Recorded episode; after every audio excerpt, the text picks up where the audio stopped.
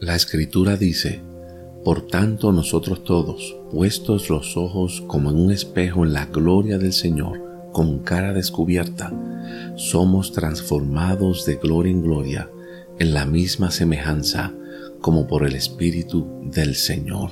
La palabra gloria es la palabra doxa en griego, que quiere decir opinión. En este pasaje dice que cuando ponemos los ojos como un espejo en la opinión del Señor con cara descubierta, Él nos va transformando de una opinión baja a una opinión alta.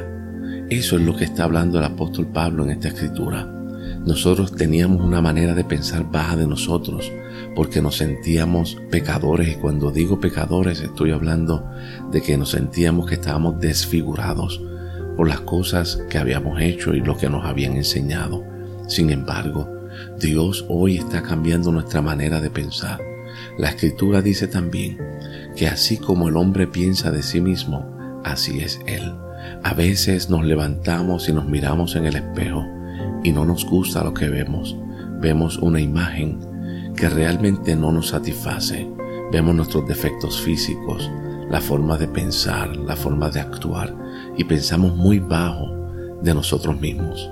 Sin embargo, hoy yo quiero decirte con todas las fuerzas de mi corazón que la opinión que Dios tiene de ti es una opinión que supera todas las cosas.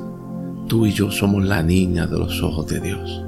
Somos lo más especial para Dios. Dios nos ama con todas las fuerzas de quien es Él.